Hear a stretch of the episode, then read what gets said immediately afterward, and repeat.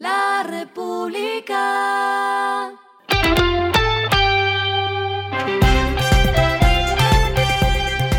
Al final de la jornada, esto es lo que debes saber sobre el comportamiento de los negocios, las finanzas y la economía.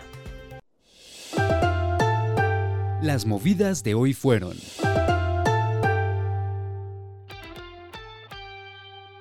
SACIR explorará la venta de hasta 49% de las autopistas que tiene en Colombia, según informó el medio español de la Alianza RIPE Expansión.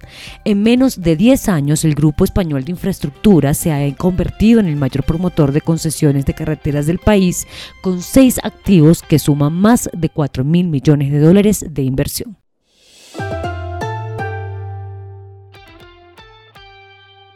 La Aerocivil indicó que las aerolíneas que ofrecen rutas entre Cali y Pasto podrán radicar solicitud ante la autoridad para obtener permiso de operar más números de vuelos diarios y que las que quieran abrir esa nueva ruta también podrán hacerlo.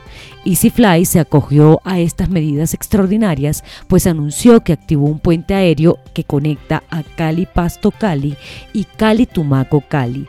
Con esto ofrecerá a los viajeros una oferta de más de ocho vuelos diarios entre la capital del Valle y Nariño.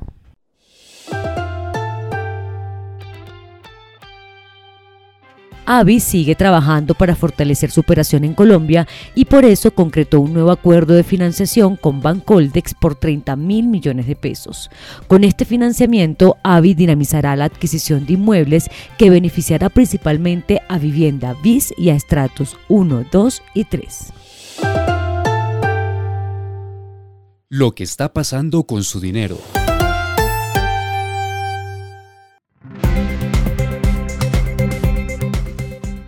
Walla, la fintech argentina que inició operaciones en Colombia el año pasado, anunció que desde hoy sus usuarios podrán realizar consignaciones en su cuenta digital a través de PSE y sin ningún costo. También se anunció el lanzamiento de la cuenta remunerada. Con esto, el dinero que las personas tengan en Walla rendirá automáticamente un 5% efectivo anual.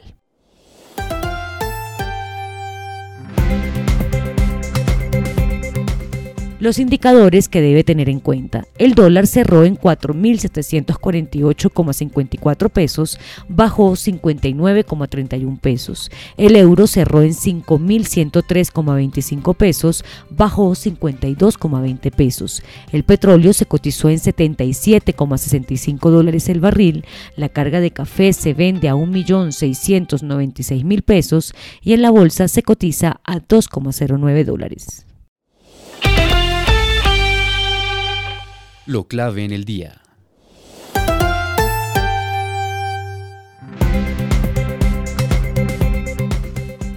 A través del programa Obras por Impuestos, adelantado en la administración del expresidente Iván Duque, Ecopetrol informó que el grupo adelantó más de 37 proyectos en 14 departamentos.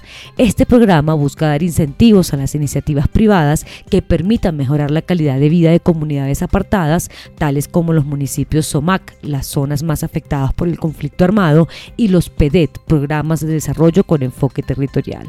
La inversión realizada por Ecopetrol en los 37 siete proyectos ya entregados, según dijo la compañía, habría superado los 338 mil millones de pesos. A esta hora en el mundo.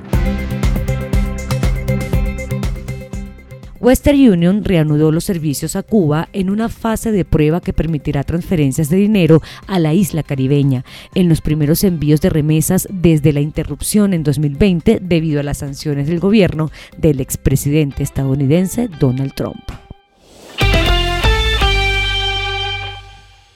Y el respiro económico tiene que ver con este dato.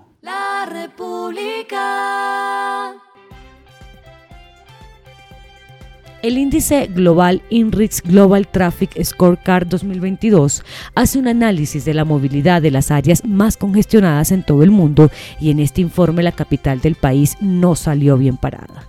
Bogotá ocupa el sexto lugar de mayor congestión vehicular con retrasos de 122 horas por conductor al año. El top 3 de las ciudades más congestionadas en el mundo lo lidera Londres con un total de 156 horas de retraso, sigue Chicago con 100 155 horas y continúa París con un registro de 138 horas de retraso. Medellín tiene 91 horas de retraso y Cali llega a 66 horas. La República. Y finalizamos con el editorial de mañana. ¿Cuánto tiempo va a durar la cruda inflación? En principio, pronosticar la duración de la escalada de precios a nivel global debería ser más fácil que vaticinar el clima, pero las dos cosas se han vuelto bien complicadas. Esto fue Regresando a casa con Vanessa Pérez.